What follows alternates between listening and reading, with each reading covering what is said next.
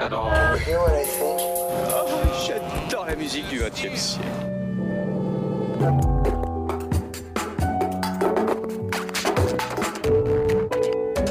Radio Campus 88.3.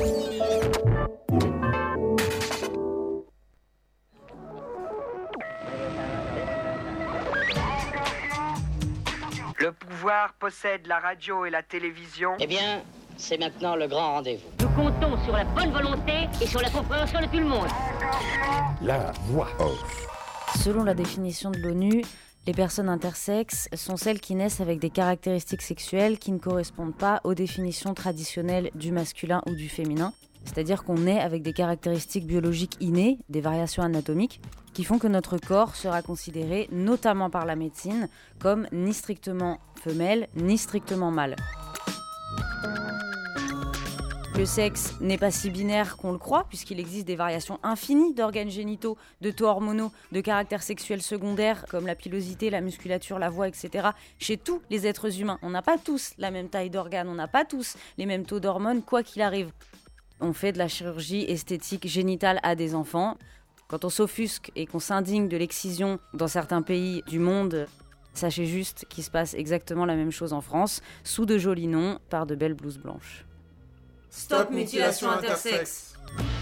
Stop mutilation intersexe. Ça veut dire quoi mutilation intersexe? Salut les amis, c'est JBD pour Polémique, c'est la voix off, l'émission qui vous parle d'histoire populaire et de politique. Ce sera encore le cas aujourd'hui avec le premier épisode d'une série autour des luttes et des réalités intersexes. Une personne intersexe ou intersexuée est une personne qui est née avec des caractéristiques sexuelles ne correspondant pas aux définitions traditionnelles du féminin et du masculin. Selon l'ONU, l'intersexuation concerne 1,7% de la population et certaines études vont même jusqu'à 4%. L'intersexuation n'est donc ni une maladie, ni une anomalie, c'est une réalité qui a toujours existé. Alors pour être honnête, hein, ce qui m'a le plus bouleversé, ce n'est pas ma très récente découverte de la réalité de l'intersexuation. C'est pas pour faire le malin, hein, mais je me suis toujours douté que la vie est plus riche et pas aussi binaire que ce que nous en disent certaines religions, ou le capitalisme, la médecine, les médias dominants, qui ne parlent jamais ou très mal des personnes intersexes. Non, ce qui me surprend le plus n'est donc pas la réalité de l'intersexuation, mais que tout soit fait pour la masquer et l'éradiquer. Pire que l'occultation du réel et du naturel, il y a les épouvantables violences physiques et psychiques infligées aux personnes intersexes, parfois dès leur plus jeune âge. Car le corps médical considère l'intersexuation comme une anomalie que l'on peut corriger à coups de chirurgie, de chimies et autres actes barbares, soi-disant médicaux. Pour ne parler que de la France, chaque année, des milliers et des milliers de personnes intersexes, et souvent des nouveau-nés, sont mutilées, torturées, rendues malades, alors qu'elles sont nées en parfaite santé, mais sans cocher la case masculin ou féminin. Cases dans lesquelles on essaie de faire rentrer ces personnes de force, souvent au prix d'innommables souffrances comparables à celles des excisions et autres mutilations infligées aux femmes de certaines parties du monde. Avant de rentrer dans le premier épisode de cette série d'émissions intersexes, mise en garde pour les personnes sensibles. Il va aujourd'hui être question de chirurgie, de barbarie en blouse blanche, de viols médicaux et autres tortures physiques et psychiques. Cette écoute va être très dure, mais ça vaut le coup de vous accrocher. Pour démarrer cette série d'émissions autour de l'intersexuation, vous allez maintenant rencontrer des militants et militantes du CIA, collectif intersexe activiste, avec Caro. Bonjour. Jo. Bonjour. Micha. Bonjour. CIA est un acronyme qui nous est familier, mais précisons-le tout de suite, hein, vous n'êtes pas membre d'un service d'espionnage états-unien. Et non, nous ne sommes pas des espions. En revanche, les personnes qui ont fondé le CIA et qui ont choisi cet acronyme l'ont fait non sans malice. CIA, ça veut dire collectif intersexe activiste. Effectivement, on est tous les trois euh, des militants, militantes du CIA, mais on n'est pas des porte-parole, il n'y a pas de porte-parole officielle du collectif. C'est la seule asso par et pour des personnes intersexes en France. Et on s'exprime aujourd'hui à la fois en tant que membre de cette organisation, mais aussi en tant que personnes intersexes qui témoignent des violences qu'elles ont subies.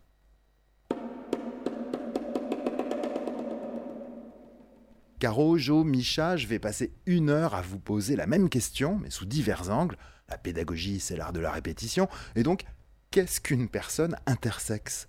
Micha Selon la définition de l'ONU, les personnes intersexes sont celles qui naissent avec des caractéristiques sexuelles qui ne correspondent pas aux définitions traditionnelles du masculin ou du féminin. C'est-à-dire qu'on naît avec des caractéristiques biologiques innées, des variations anatomiques, qui font que notre corps sera considéré, notamment par la médecine, comme ni strictement femelle, ni strictement mâle.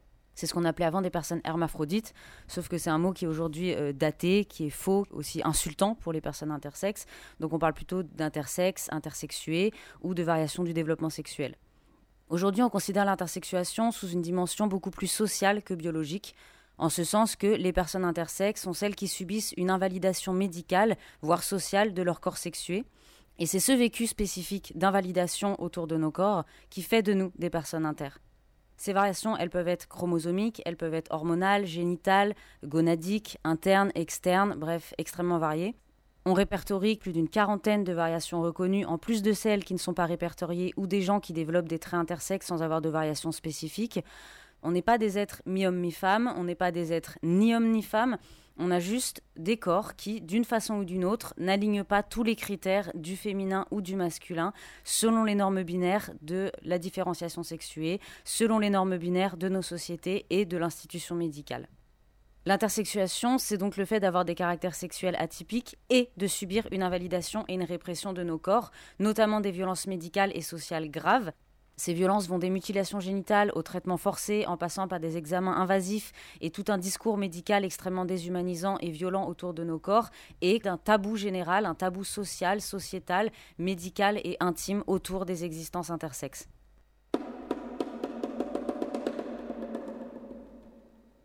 on est intersexuel, on ne devient pas intersexuel, mais par contre on devient intersexe. Intersexe, ce serait la prise de conscience politique du fait qu'on est une personne intersexuelle? On peut l'interpréter comme ça, mais c'est vrai que la distinction qu'on a décidé d'en faire, en tout cas en France, dans le vocabulaire français et militant, c'est qu'une personne intersexuée est une personne qui a des caractéristiques sexuelles atypiques. Une personne intersexe est une personne qui en fait une identité politique, en fait un fait social et décide de lutter contre la pathologisation de son corps et du corps de toutes les autres personnes intersexes.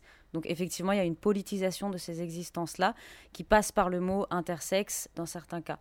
Et nous, au collectif Intersexe Activiste, qui, euh, je le rappelle, est la seule association en France par et pour des personnes intersexes, on lutte contre les actes médicaux non consentis et non nécessaires, puisqu'ils sont faits actuellement sans le consentement des enfants et sans nécessité vitale, alors qu'il s'agit d'actes graves, d'actes irréversibles, souvent lourds de conséquences sur la santé physique et mentale des personnes. On lutte également pour la pleine autonomie des personnes intersexes et pour la fin du tabou autour de l'intersexuation, à travers un grand travail de plaidoyer institutionnel, de construction communautaire et de sensibilisation du grand public. Voilà. Donc la réalité de l'intersexuation ne correspond pas au schéma normatif binaire masculin-féminin. Divisé pour mieux régner, on voit qu'au lieu de parler d'intersexuation dans sa globalité, le corps médical désigne chacune des variations avec les noms étranges d'inquiétants syndrome ou de mystérieux docteurs. Or, on le répète donc, l'intersexuation n'est ni une maladie, ni une anomalie. L'intersexuation a toujours existé chez l'Homo sapiens l'intersexuation, c'est normal et naturel. Caro Oui, c'est naturel, c'est sain dans l'immense majorité des cas, et c'est une variation du vivant qui existe depuis toujours, et pas que chez les humains, mais aussi chez les autres animaux. On entend souvent des lieux communs du type euh, c'est un phénomène très nouveau qui est lié à la pollution, et en réalité non, c'est plus complexe que ça. L'intersexuation, comme le disait Micha, est un spectre. C'est un terme parapluie qui englobe euh, un très large éventail de variations possibles, d'une part, mais d'expériences et de vécu, d'autre part. Donc on peut être impacté de manière très différente par le fait d'être né intersexe. Les variations intersexes ne sont pas forcément génitales et visibles. Elles peuvent concerner les caractères sexuels secondaires, comme le développement mammaire et la pilosité, notamment la pilosité faciale.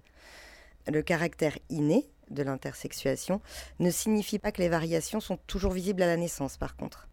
Il y a de nombreuses variations qui n'apparaissent ou ne sont détectées que plus tard, dans l'enfance, lors de la puberté, et c'est notamment le cas des variations concernant les caractères sexuels secondaires, ou même à l'âge adulte pour certaines personnes.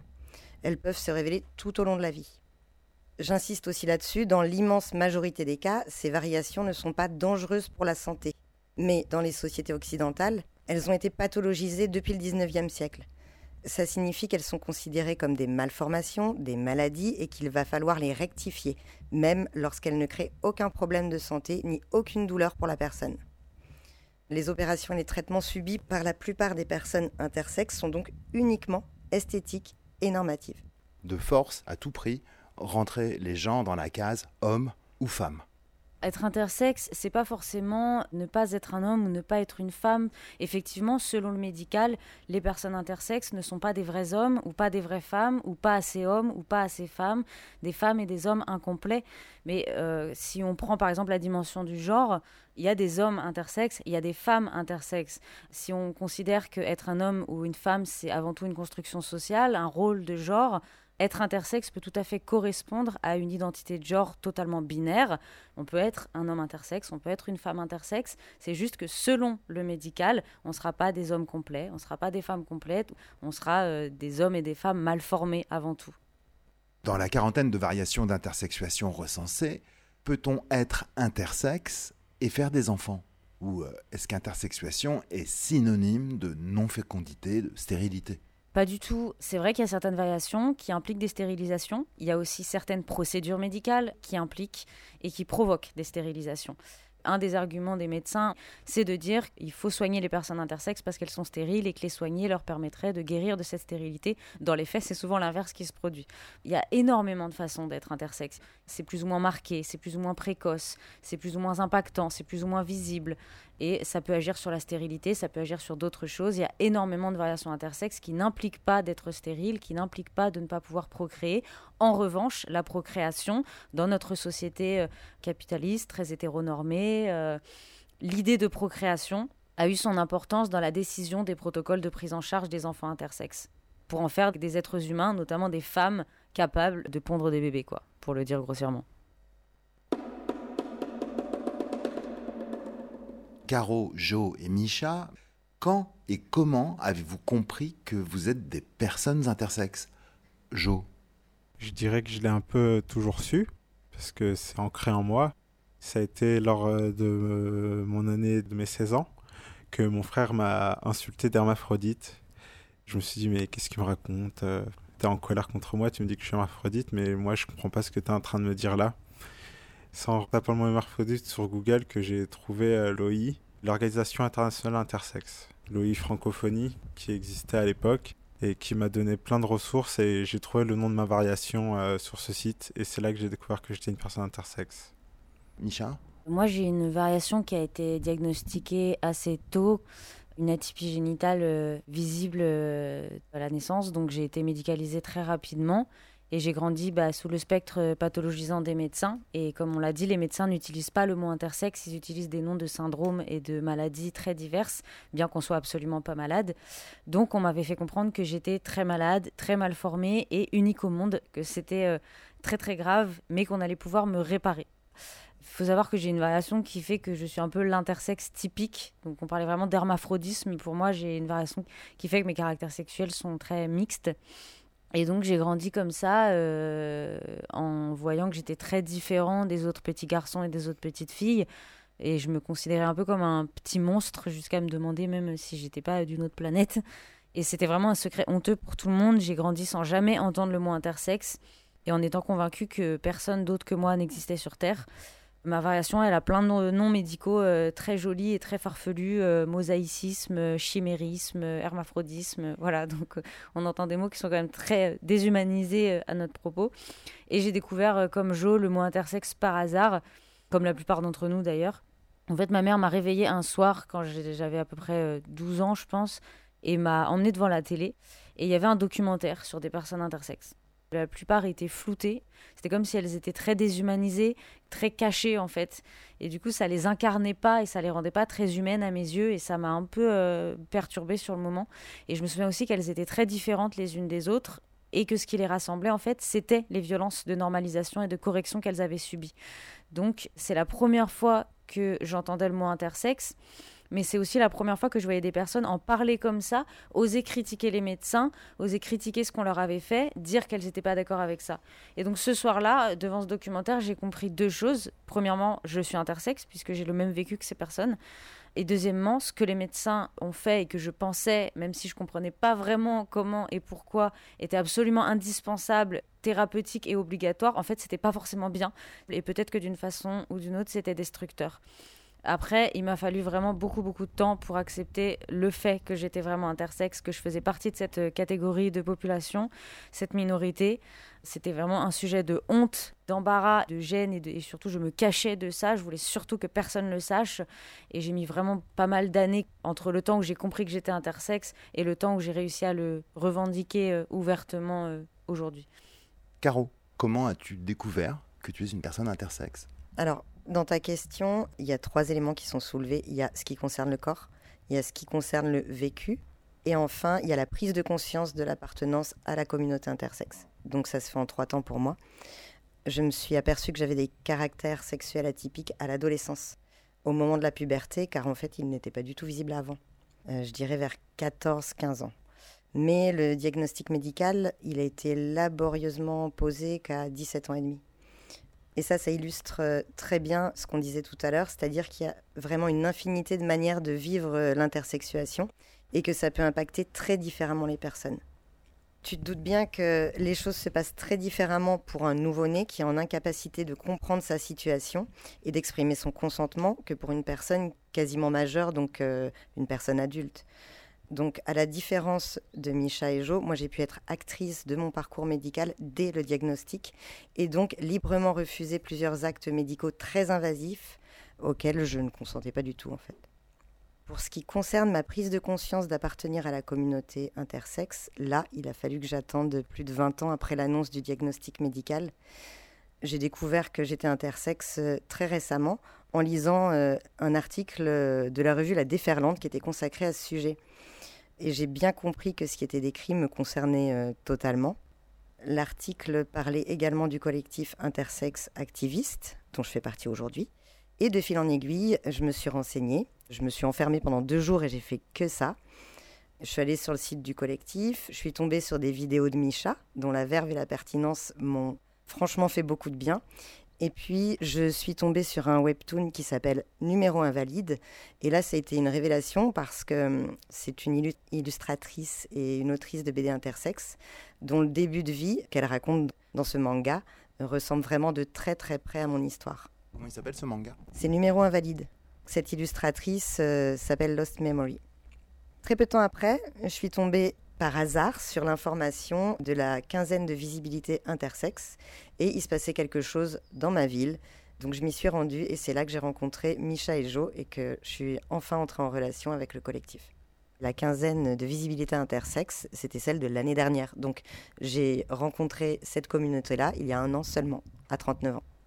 Il y a énormément de personnes qui découvrent qu'elles sont intersexes à travers un mot, une représentation, un article, où elles vont se reconnaître dans le vécu qui est raconté et qui vont le découvrir à des âges vraiment tardifs, 40, 50, 60, voire 70 ans, sans parler de toutes les personnes qui le découvriront jamais parce qu'elles n'ont pas accès à ces articles, parce qu'on en parle encore très très peu dans l'espace médiatique, dans l'espace public.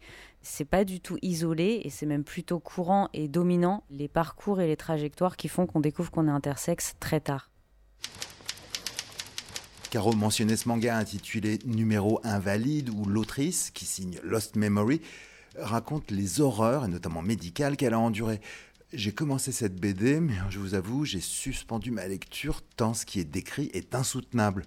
Mutilation, torture, humiliation, souffrance physique et psychique. Ce parcours de souffrance est-il commun à toutes les personnes intersexes? Micha. Les violences que subissent les personnes intersexes sont de toutes sortes. Et tu as raison de parler de torture, hein, c'est comme ça aujourd'hui qu'on les définit. C'est vrai que nous, dans nos communications, on a tendance à s'attarder sur le médical parce que c'est ce qui nous apparaît le plus urgent et le plus grave. Alors attention, encore une fois, on va parler de choses vraiment très graves, de torture, d'atteintes importantes à l'intégrité corporelle, de violences sexuelles, euh, tout ça. Voilà. Donc au niveau médical, ce qu'on peut dire, c'est qu'il y a beaucoup de mutilations et autres opérations à viser, encore une fois, purement esthétiques et normatives, sans aucune nécessité de santé D'ailleurs, on le voit euh, rien que dans leurs appellations, hein, on va parler d'opérations de conformation sexuée, de normalisation, de correction. Ces mutilations, elles ont des jolis noms médicaux, euh, gonadectomie, vaginoplastie, clitoridectomie, allongement de la verge, déplacement de l'urètre, hypospadias. Tout ça, c'est des interventions chirurgicales en général précoces qui sont faites très régulièrement sur des enfants intersexes. La gonadectomie, c'est le fait de retirer les gonades. Donc euh, les gonades, c'est les ovaires et les testicules, ou dans le cas de certaines variations, quand c'est non différencié, ce qu'on peut appeler des ovotestis, quand les tissus ovariens et testiculaires sont mélangés des vaginoplasties, donc on fabrique des vagins euh, à des petites filles, des clitoridectomies, donc ça c'est le fait d'amputer ou de réduire la taille du clitoris, des allongements de la verge, des déplacements de l'urètre ou des hypospadias quand le méa urinaire n'est pas euh, au bon endroit ou euh, ne permet pas au pénis d'avoir une taille suffisamment grande selon les critères médicaux. Donc oui, au XXIe siècle, on fabrique des vagins à des petites filles et on allonge le pénis de petits garçons de 4 ans. On ampute des clitoris parce que, soi-disant, ça sert à rien. Et on fait des dizaines d'opérations à la chaîne sur des nourrissons sous prétexte qu'ils pourront pas pisser debout. C'est ça la réalité actuelle de nos hôpitaux dans notre pays. Le but, c'est de créer des corps normés qui rentrent dans les cases strictes hommes ou femmes et surtout des corps cis hétéronormés, capables de rapports sexuels pénétratifs à l'âge adulte, donc oui, on fait de la chirurgie esthétique génitale à des enfants, malgré des conséquences impactantes sur leur santé, toujours dans la perspective de pouvoir créer une sexualité normale, c'est-à-dire le coït, des rapports péno-vaginaux pénétratifs. Voilà, quand on s'offusque et qu'on s'indigne de l'excision dans certains pays avec euh, notre regard condescendant et horrifié euh, d'occidentaux, bah, sachez juste qu'il se passe exactement la même chose en France, sous de jolis noms, par de belles blouses blanches. Les mutilations et les interventions chirurgicales ne sont pas les seules violences médicales que les personnes intersexes subissent. On parle aussi beaucoup des traitements hormonaux forcés. Par exemple, pour les enfants qui ont été détectés intersexes à la naissance ou dans la petite enfance, ça va d'abord être des bloqueurs d'hormones pour éviter que l'enfant en fait se développe un peu dans l'autre sexe que celui qui a été défini par l'autorité médicale. Donc ça va prendre la forme de piqûres qui empêchent le corps de se développer à l'encontre du sexe qui a été défini par l'autorité médicale, en gros. Puis il va y avoir, principalement à l'adolescence, des traitements hormonaux de synthèse, dans la continuité des bloqueurs pour ceux qui ont été diagnostiqués tôt ou pour les personnes dont l'intersexuation se révélera justement au moment de la puberté ou de l'adolescence, comme c'est assez régulièrement le cas pour beaucoup de variations intersexes.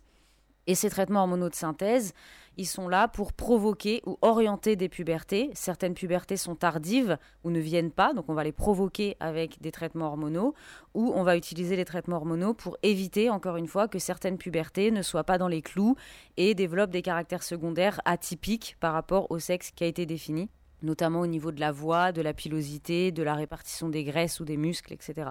Donc si on a décidé que l'enfant serait une fille, elle va avoir des hormones de synthèse euh, féminisants et dans le cas des garçons, ça va être masculinisant pour éviter des pubertés atypiques et un corps qui, euh, encore une fois, ne serait pas dans les normes binaires euh, établies par l'institution médicale et par la société entière on a aussi des traitements hormonaux pour remplacer les hormones sexuelles qui ont été amputées pendant les gonadectomies. Les gonadectomies, c'est pas seulement des mutilations d'organes sains, c'est aussi des interventions qui nous privent de notre autonomie corporelle, puisque les hormones sexuelles, elles sont indispensables au fonctionnement du corps et qui nous privent de nos droits reproductifs en nous privant de nos gamètes. Donc c'est des interventions qui non seulement nous stérilisent et nous rendent dépendants des hormones de synthèse à vie, ce qui explique les traitements hormonaux obligatoires dans énormément de parcours intersexes pour toutes ces raisons-là. Ensuite, il y a toutes les pratiques post-opératoires, puisqu'évidemment, ces chirurgies sont faites sur des zones extrêmement fragiles, extrêmement sensibles, surtout à des âges aussi jeunes.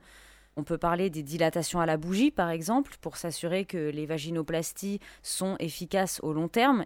Et du coup, on va exiger des enfants, d'abord des parents qu'ils exercent des dilatations à la bougie sur des enfants pour garder le vagin en l'état, puis l'agrandir. Puis ce sera à l'adolescence aux personnes elles-mêmes de le faire. C'est des pratiques qui sont extrêmement violentes et qui sont souvent ressenties par les personnes comme des agressions sexuelles. Les masturbations aussi, c'est-à-dire que des médecins, pour s'assurer du bon euh, fonctionnement des corps, vont masturber des petits garçons euh, pour s'assurer qu'ils sont fonctionnels. Et puis, quelque chose dont on parle un peu moins, mais qui est extrêmement fréquent aussi dans les parcours intersexes, ce sont les examens qui sont extrêmement invasifs, qui sont extrêmement pénibles, qui sont extrêmement humiliants, qui sont douloureux et qui sont très réguliers. Ça va être des palpations, ça va être des exhibitions, ça va être des masturbations encore une fois, ça va être des pénétrations parfois, ça va être euh, photographier nos corps et nos intimités qui vont ensuite se retrouver dans des colloques de médecine, des manuels, même parfois sur Internet. Voilà, on va retrouver des photographies de nos corps un peu partout, euh, affichées, sans notre consentement, sans notre accord, sans même notre connaissance parfois. Ces examens comportent aussi des tests extrêmement répétés qui peuvent encore une fois être qualifiés d'attouchement et d'agression sexuelle dans certains cas, voire de viols médicaux, en plus d'un climat global d'humiliation et d'objectification et de déshumanisation permanente qu'on subit toute la vie. Voilà. Il faut savoir que les médecins tiennent des discours particulièrement invalidants, Michel disait, et surtout répressifs sur nos corps. Et c'est ça qui va nous donner l'impression d'être anormaux, d'être malades, d'être monstrueux, incomplets ou même indésirables. Les parents subissent parfois des pressions psychologiques également de la part des médecins. Ils sont souvent victimes de manipulations et de désinformation de la part des médecins, et ça passe même parfois par des mensonges sur ce qui va être fait ou non à leurs enfants. La plupart du temps, les médecins présentent la naissance d'un enfant intersexe comme quelque chose de très grave. On fait croire aux parents que leur enfant est malade, qu'il faut intervenir pour sa bonne santé, en exagérant même parfois expressément les risques sanitaires c'est très fréquent dans les parcours intersexes qu'il nous soit rapporté que les médecins parlent de risque de cancer s'il n'y a pas d'opération. Il y a effectivement des risques minimes de cancer dans certaines variations, notamment au niveau des gonades. Mais non seulement ces risques sont plutôt faibles, et en plus on peut tout à fait envisager l'éventualité de surveiller les organes en question plutôt que d'atteindre directement à l'intégrité corporelle des personnes. Il y a un très gros risque de cancer du sein dans la population générale. C'est pas pour ça qu'on coupe les seins de toutes les femmes en France. Donc c'est vraiment un argument basé sur du vent, un argument qui est volontairement grossi pour faire peur aux parents, pour qu'ils acceptent très vite les interventions sans réfléchir et en faisant euh, confiance aux médecins. Souvent, les parents sont totalement ignorants des questions intersexes ou très peu et mal informés. Ils peuvent en arriver à des décisions hâtives, non éclairées, qui sont la plupart du temps dictées par la peur, conjuguée à un contexte de confusion, de vulnérabilité. On ne leur propose aucune alternative. Donc leur décision est uniquement basée sur le seul discours des experts médicaux à qui ils font totalement confiance, puisqu'ils sont désinformés. On n'a pas parlé non plus des interruptions médicales de grossesse ou des interventions euh, prénatales sur les fœtus. Ça, je pense qu'on peut le qualifier d'eugénisme et ça a de graves conséquences, allant évidemment jusqu'à la mort, sur des fœtus qui sont totalement sains. Jo En dehors des violences médicales, il y a aussi les violences euh, sociales. Il y a une vraie pression de se conformer à son genre euh, de naissance qui a été assigné et redressé par la médecine se comporter comme une euh, vraie petite fille ou un vrai petit garçon, ça va être euh, leur euh, but premier. On ne peut pas forcer un enfant à se conformer à un genre juste par son bon vouloir. Il y a une telle pression sociale que les parents, effectivement, aussi ne savent pas comment élever leurs enfants. Parfois, les conforment à un genre assigné par les médecins et non par le genre assigné à la naissance cette pression de se conformer, c'est pas seulement les parents qui la mettent, c'est quelque chose qui est surveillé et incité par les médecins, c'est-à-dire que les équipes médicales vont s'assurer que l'enfant se développe bien comme une fille ou bien comme un garçon, quoi que ça veuille dire, hein, et c'est très flou, y compris pour eux, y compris pour les parents, y compris pour les enfants. C'est quelque chose qui est surveillé et qui est censé prouver la réussite des protocoles correctifs. C'est censé être une preuve, si l'enfant se développe bien dans le genre qui a été choisi, que les opérations ont eu un résultat euh, positif on parlait des violences sociales qui sont très importantes et dont on a malheureusement très peu le temps de parler quand on fait des prises de parole, euh, puisqu'on s'attarde principalement sur les violences médicales qui sont un peu plus sensationnalistes. En fait, la, façon dont on est élevé, la façon dont on nous bourre le crâne, la façon dont on doit se cacher, la façon dont on vit avec ce secret et cette confusion, ça va beaucoup impacter notre façon de grandir, notre développement et notre place dans la société. Et une autre violence sociale, précisément, c'est le tabou le rejet familial, l'ambiance familiale qui découle de cette pressurisation. On est les premiers en tant qu'enfant intersexe à comprendre qu'il va falloir se conformer très rapidement, très radicalement au féminin ou au masculin pour avoir une chance de trouver une place dans la société et être accepté par la société. Donc l'intersexuation, c'est pas seulement un tabou social et médical, c'est aussi un tabou intime, en particulier dans les familles. Les médecins incitent les parents à ne pas en parler à l'entourage, en plus de mentir et de nous élever dans ce climat de secret et de silenciation, etc parfois même pas l'enfant concerné. On incite les parents à opérer les enfants le plus tôt possible pour qu'ils ne s'en souviennent pas et que ça ne devienne pas un sujet dans la famille. Tabou constant. Nos frères et sœurs, nos amis, nos camarades, on nous incite à ne pas en parler à qui que ce soit, à le garder pour nous, au risque d'être stigmatisé, au risque d'être moqué, au risque d'être violenté, ce qui est un petit peu hypocrite et ironique en vue des violences et des humiliations qu'on subit dans le cadre médical. Mais voilà, globalement, on est vraiment très nombreux, nombreuses à avoir grandi dans le silence, dans le mensonge, dans le secret, dans la honte et dans l'isolement familial. De ce fait, ça crée forcément des tensions, de la défiance, des non-dits, voire des rancunes et des ruptures familiales, ou en tout cas des contextes familiaux extrêmement compliqués. Donc tout le monde est perdant et ça crée vraiment des familles qui souffrent beaucoup. Les parents peuvent développer de la culpabilité parce qu'ils vont comprendre en fait la gravité des violences qui ont été faites, la privation de droits qui ont été faites sur eux et sur leurs enfants, le fait qu'on leur ait caché des informations, etc. Et nous, on vit et on grandit privés de grandes parties de notre histoire et on grandit sans repère, en étant persuadé qu'on est seul au monde, encore une fois. Et en plus de ça, il faut savoir que le dossier médical pour les personnes intersexes est très souvent caché. Soit il est inaccessible, soit il est incomplet, soit on va nous dire qu'il a été perdu. Parfois, on nous invente des excuses complètement rocambolesques, comme quoi il a, ça a été incendié, ça a été inondé, emporté on ne sait où. Quand une personne intersexe essaye de retrouver son dossier médical à l'âge adulte pour avoir des informations et pour recréer le puzzle de sa vie qui est complètement éclaté, enterré, on va rencontrer énormément d'obstacles de la part des hôpitaux, de la part des institutions pour avoir accès à ces informations, avoir accès à son dossier médical et donc à ce qu'on nous a fait.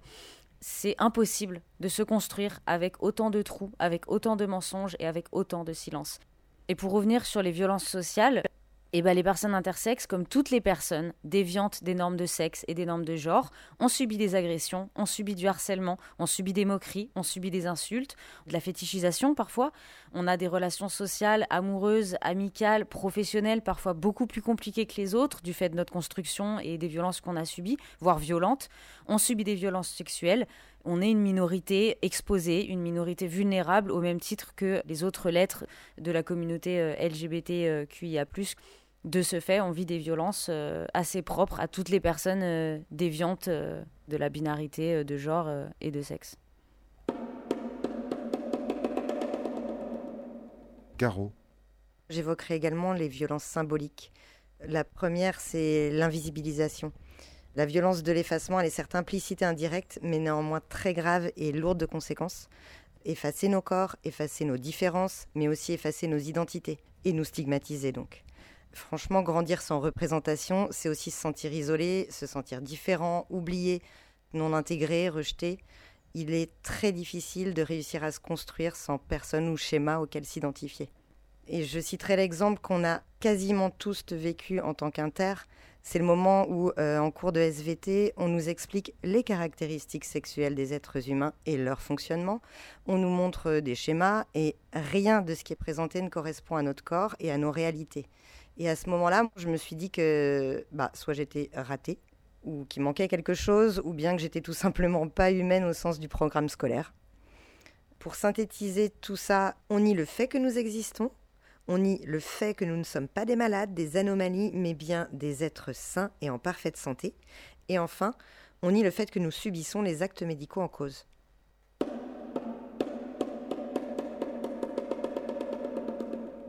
Est-ce que quelqu'un autour de cette table veut partager son expérience de violence vécue en tant que personne intersexe Caro je pense particulièrement à la répétition des actes médicaux invasifs d'exploration et qui sont totalement inutiles. C'est absurdement cruel et inhumain. Je pense à un médecin en particulier qui s'est acharné parce qu'en fait, il voulait comprendre quelque chose qui lui échappait, répondre à sa propre curiosité. Tu te fais parfois même engueuler parce que ce que le médecin voit n'est pas normal ou lui échappe.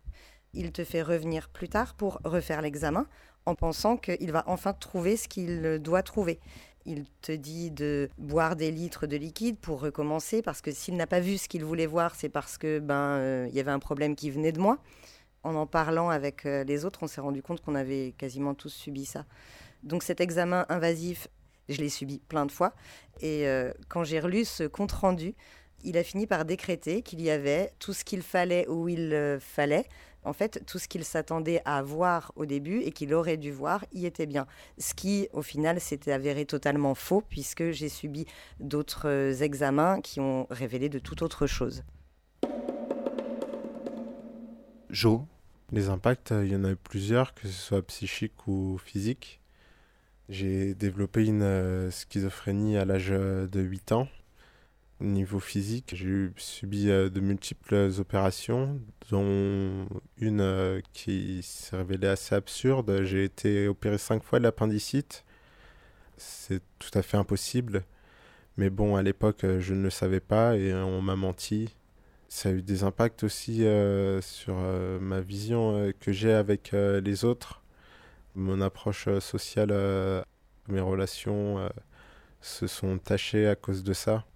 Sinon, je dirais que ça m'a aussi ouvert à pas mal de personnes, parce que j'ai rencontré pas mal de personnes inter, pas mal de personnes alliées aussi extraordinaires. Grâce à ça, je vais mieux aujourd'hui. Misha. J'ai un vécu assez proche de celui de Joe. J'ai eu des opérations mutilantes plusieurs fois y compris très jeune, qui m'ont privé de mes gonades. J'ai une variation qui fait que je produis euh, très peu d'hormones sexuelles et les opérations stérilisantes euh, n'ont pas aidé. On m'a d'abord donné des bloqueurs, ce qui est complètement con, mais bon voilà. Puis des traitements hormonaux euh, très très lourds pour provoquer une puberté qui ne venait pas naturellement. Ça s'est très mal passé, j'avais des effets secondaires insoutenables, mais comme ma puberté se déclenchait toujours pas, bah, ils forçaient quand même, malgré le surdosage avéré, parce que c'était écrit sur les rapports d'examen que j'étais en surdosage et que c'était dangereux pour mon corps, quoi. Parce que selon leurs mots, il fallait absolument, à mon âge, choisir un camp. Ça, c'est leurs mots. Hein. J'ai dû être réopérée il y a un an à cause de précédentes interventions dont les résultats avaient dégénéré. Comme conséquence des opérations, on doit être réopéré parce que les tissus cicatriciels, les inflammations, la nécessité d'être réopéré, c'est quelque chose qui est assez commun dans les vécus intersexes aussi. Comme Jo, j'ai grandi dans un grand silence et une grande confusion autour de mon corps et de ce qu'on m'avait fait, de mon anormalité. J'étais vraiment convaincue d'être inhumain, horrible, de ne pas faire partie de l'espèce humaine. Et je sentais aussi la détresse de ma mère face à tout ça et le rejet de certaines personnes de ma famille. Le fait que je sois un enfant euh, raté, un enfant euh, incomplet, un enfant mal formé, etc. On me l'a bien fait sentir dans ma famille, mais aussi globalement à l'école.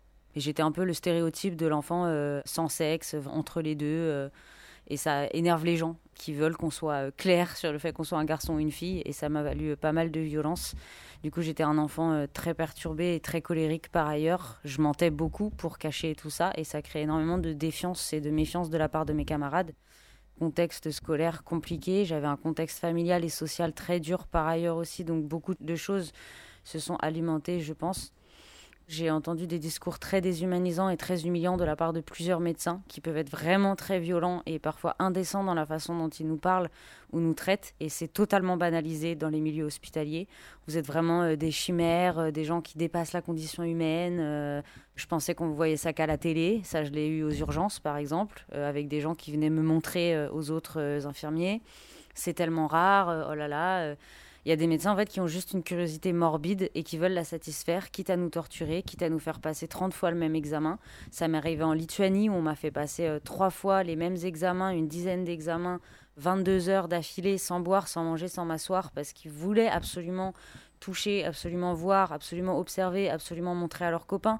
Ça m'est arrivé au Portugal il y a deux ans où j'ai euh, été aux urgences à cause d'une agression et ils ont fini par repérer sur une échographie que j'étais pas foutu comme tout le monde.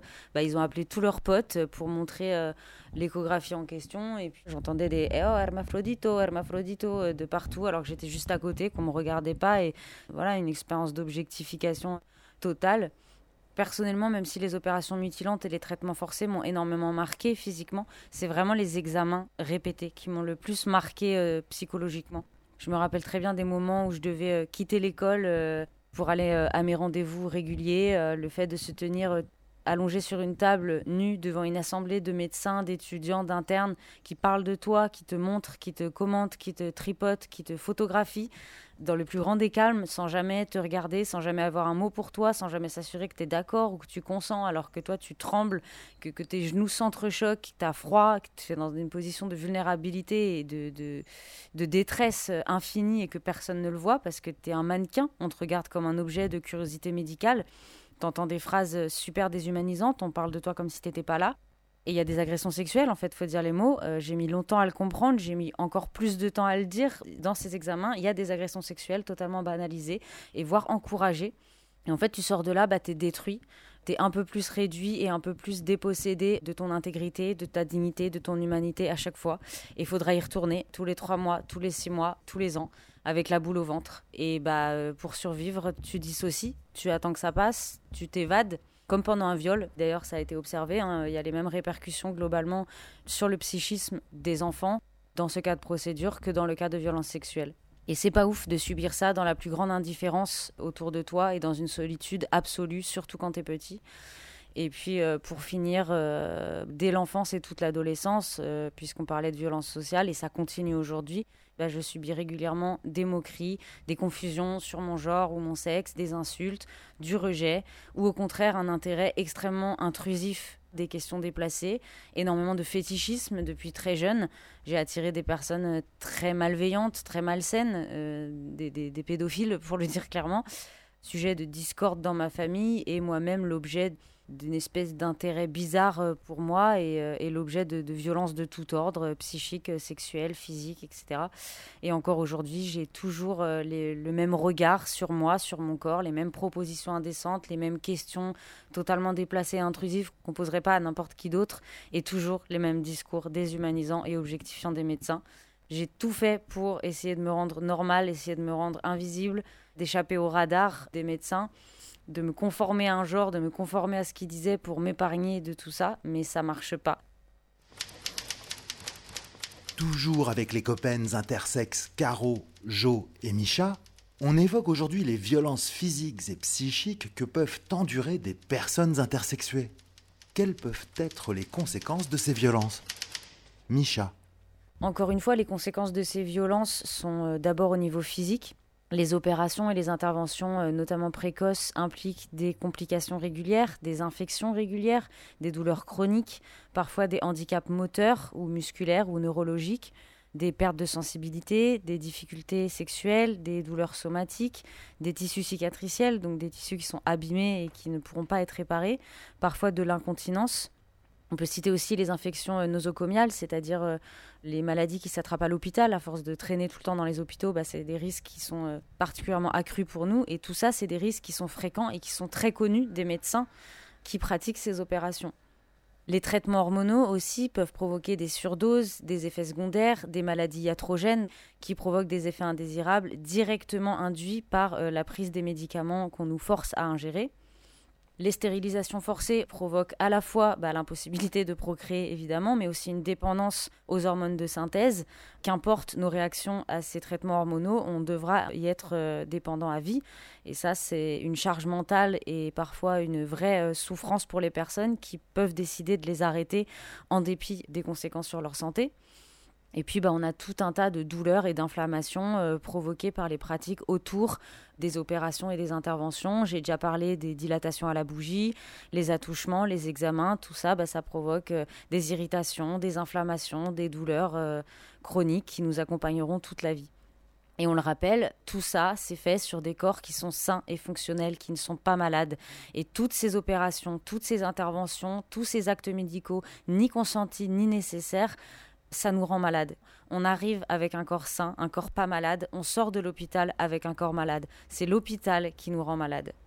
Une des conséquences très fréquentes aussi de toutes ces opérations, c'est la nécessité de refaire des opérations. Il y aura des sténoses et des nécroses vaginales, par exemple, dans le cas des vaginoplasties qui se passent mal, le vagin va rétrécir ou s'inflammer. Il y a des opérations qui dégénèrent, il y a des opérations qui ne réussissent pas assez au regard des médecins et on va s'acharner à opérer. C'est de l'acharnement médical à nous faire correspondre à un certain corps et pour ça on va opérer, opérer, opérer, opérer encore et encore.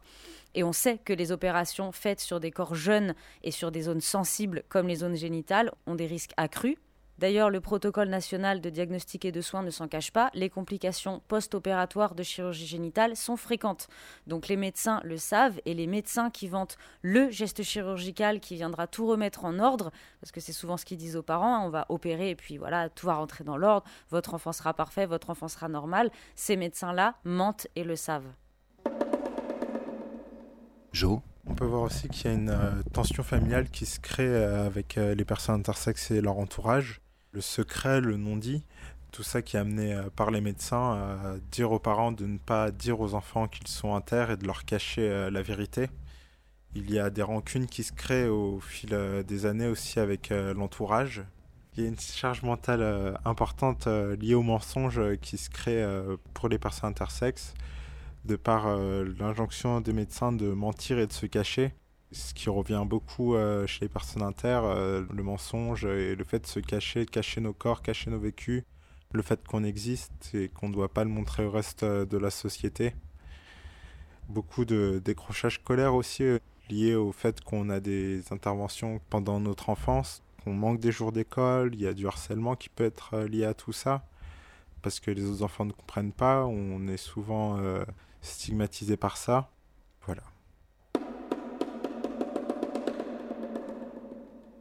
Des violences physiques, donc, mais pas seulement. Caro.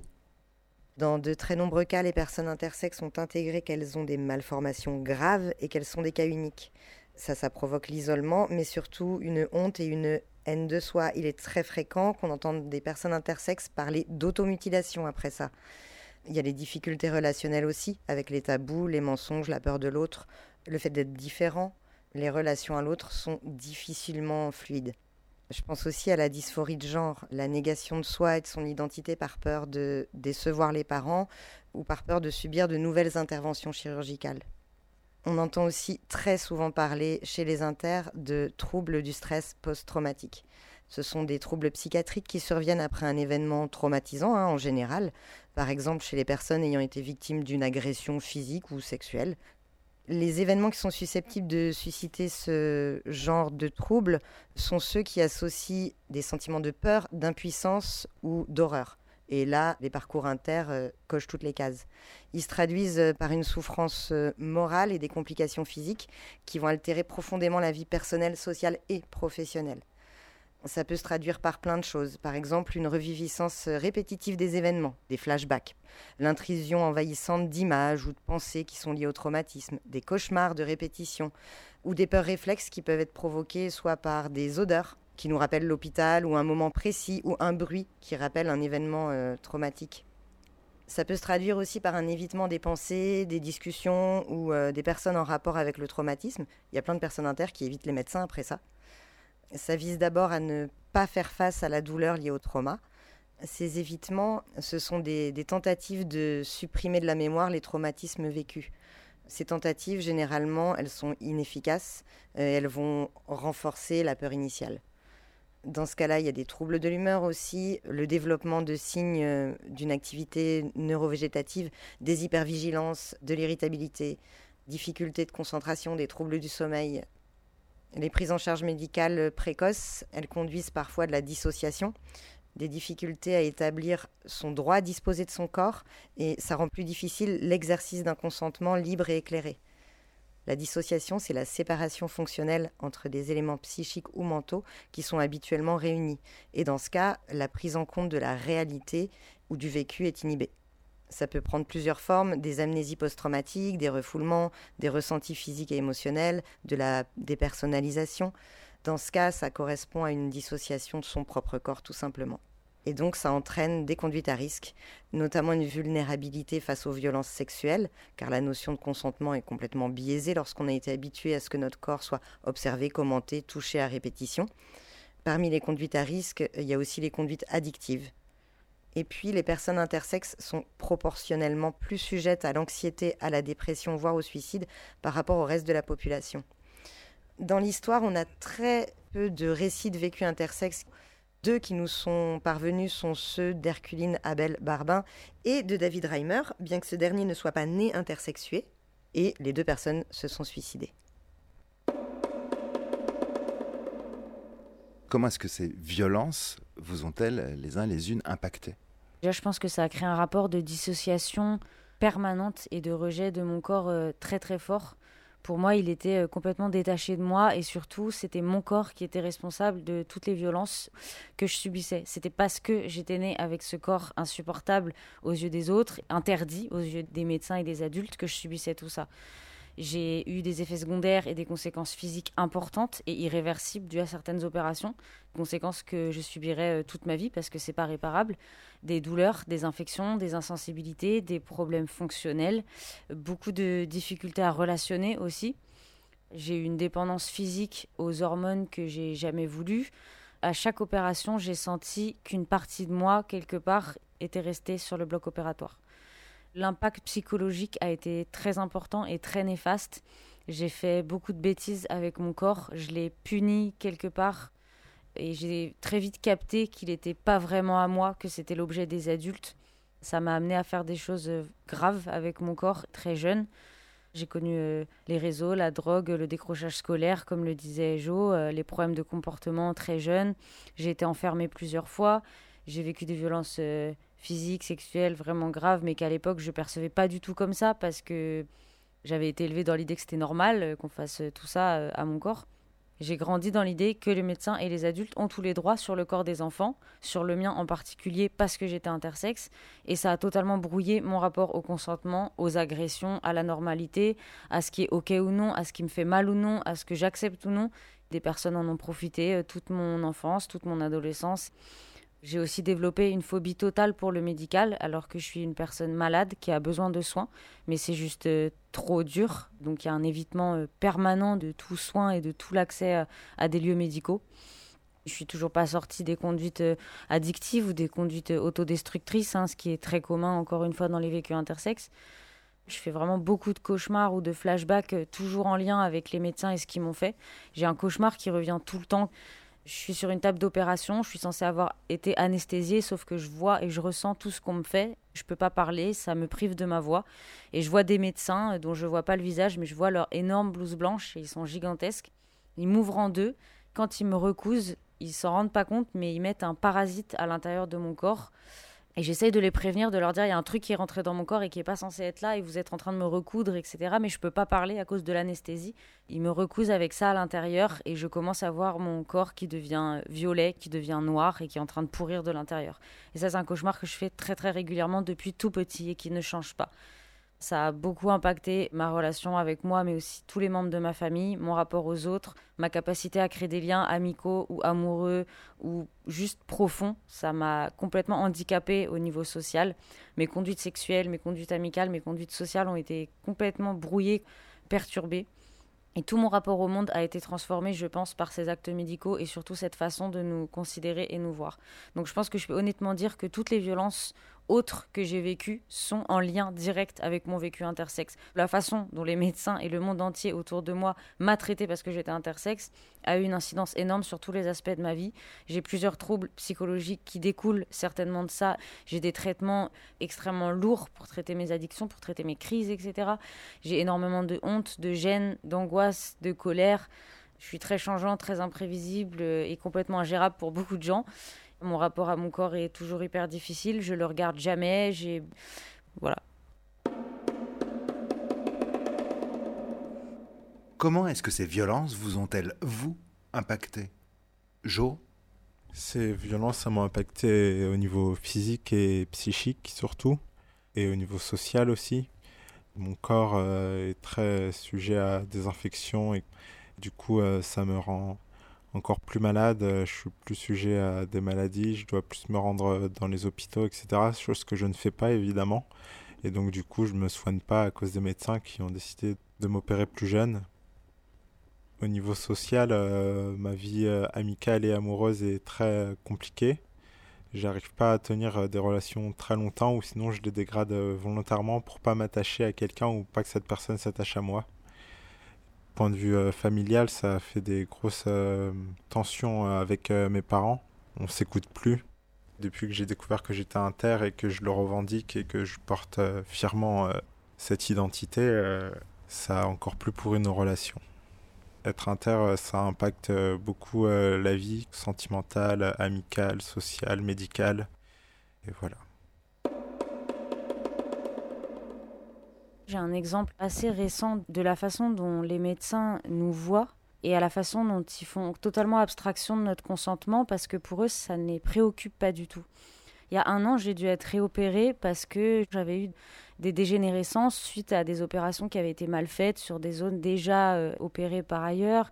Enfin bref, ça s'était mal passé, ça commençait à s'infecter. J'ai essayé de gérer par moi-même euh, jusqu'à tenter de me recoudre euh, jusqu'au moment où j'étais en risque vital de septicémie, donc fallait vraiment que je me fasse opérer. J'ai trouvé un médecin qui avait l'air super cool, jeune très sympa et en plus j'avais pas le, privilège euh, d'avoir du temps pour chercher un chirurgien donc j'ai pris celui-là parce qu'il avait l'air gentil et euh, je me suis pas trop méfiée bizarrement. J'ai subi cette opération, ça a été très dur, j'ai eu, mal et quand euh, j'ai enlevé mes bandages, j'ai découvert qu'en fait il s'était permis des actes purement esthétiques sur mon appareil génital qui n'étaient pas du tout prévus dans l'opération, qui visaient encore une fois juste à réparer les dégâts de précédentes interventions. Et j'ai fait une crise de, panique en fait en, découvrant mes bandages, en me disant mais qu'est-ce que c'est euh, Mon corps avait été transformé du jour au lendemain, encore. Sauf que là j'étais plus adulte, j'étais plus mature et surtout je savais que j'étais inter, je savais dans quel cadre se faisaient ces violences. Pendant plusieurs mois, j'étais incapable de changer mes bandages moi-même, de me regarder. J'ai dit à, mon copain de l'époque euh, que plus jamais on n'aurait de relation, que cet endroit n'était plus à moi, qu'il était intouchable. Euh, invisible. Et je continue à être en contact avec ce chirurgien. Et pour lui, la façon dont il le voit, c'est un cadeau qu'il m'a fait. C'est-à-dire qu'il a vu que j'étais pas un garçon comme les autres. Et en plus de me réparer physiquement, de réparer un problème médical réel, vital, il s'est dit, eh ben, je vais en profiter pour lui faire un petit bonus, ravaler la façade, présenter euh, un truc un peu plus joli, un peu plus harmonieux, un peu plus classique, un peu plus euh, masculin. Je sais pas ce qui s'est dit dans sa tête, mais voilà. Et du coup, quand je l'ai vu et que je l'ai appelé tout de suite en lui disant mais c'était pas du tout ce qui a été prévu, sa première réaction ça a été de me dire euh, alors vous êtes content? Comme si il avait réparé ma voiture et qu'il en avait profité pour la repeindre quoi. C'était vraiment une objectification et une déshumanisation et surtout me déposséder totalement de mes décisions comme si c'était obligatoire et forcé et évident que j'allais être super heureux de ce qu'il avait fait, alors que techniquement c'est une atteinte directe à mon intégrité corporelle, à ma volonté, etc. Mais pour lui, c'est pas du tout une mutilation, c'est pas du tout un acte irréversible qu'il avait commis sur moi, c'était un cadeau. Et encore aujourd'hui, je suis tellement terrorisée par les médecins et tellement tétanisée par ce qu'il m'a fait, c'est assommant, c'est écrasant. Je suis même pas en capacité de lui dire que ce qu'il a fait c'est mal, que ce qu'il a fait c'est interdit, que ce qu'il a fait c'est immoral et illégal. J'ai eu des problèmes fonctionnels liés à ça, j'ai eu des problèmes d'insensibilité liés à ce qu'il a fait. Je peux juste lui demander comment endiguer ça. Je ne sais pas si j'aurai la force un jour de lui dire euh, mec euh, t'avais pas le droit de toucher à mon corps t'avais pas le droit de faire ça je suis pas ton cobaye je suis pas ton jouet t'es pas Frankenstein et tout le monde me dit d'entraîner des poursuites judiciaires et tout, mais le problème c'est que je suis aussi dépendant de lui en termes de soins parce que j'ai toujours besoin de soins. Si ça dégénère, je peux faire appel qu'à lui. C'est une façon de montrer à quel point on est des objets pour les médecins, mais aussi à quel point ça va de soi pour eux qu'on veuille ces corps-là, qu'on veuille ressembler à des corps diadiques, c'est-à-dire des corps non intersexes, des corps classiques et que tout ce qu'on cherche en tant qu'intersexe, c'est ressembler à la norme. Ça leur vient même pas à l'idée qu'on puisse apprécier nos corps comme ils sont, apprendre à vivre avec, apprendre à relationner avec, apprendre à les aimer. Il s'est pas demandé une seule fois si euh, ce qu'il faisait était contraire à l'éthique, était contraire aux lois, était contraire au bon sens même. Voilà. Je pense que c'est important de montrer ce regard qu'ont les médecins sur nous. Je crois qu'on est une des minorités qui est le plus dépossédée de toute humanité et, à quel point ils jouent avec nous et à quel point c'est normalisé dans le milieu médical. Et j'espère qu'un jour j'aurai la force de lui foutre une tarte dans la gueule. Voilà. Jo, si tu avais face à toi les médecins et les représentants du corps médical entre les mains desquels t'es passé, tu leur dirais quoi? Je leur souhaiterais la plus grande souffrance et qu'ils crèvent.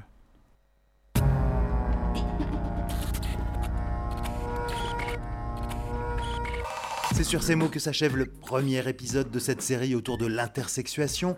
Grand merci à Caro, Jo et Micha, tous trois militants et militantes intersexes.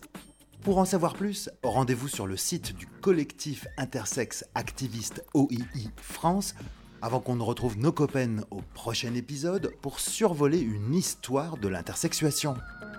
En attendant, vous pouvez également réécouter cette émission sur notre site polémix et la voix off.com. Ce n'est qu'un combat. Continuons le début. Salut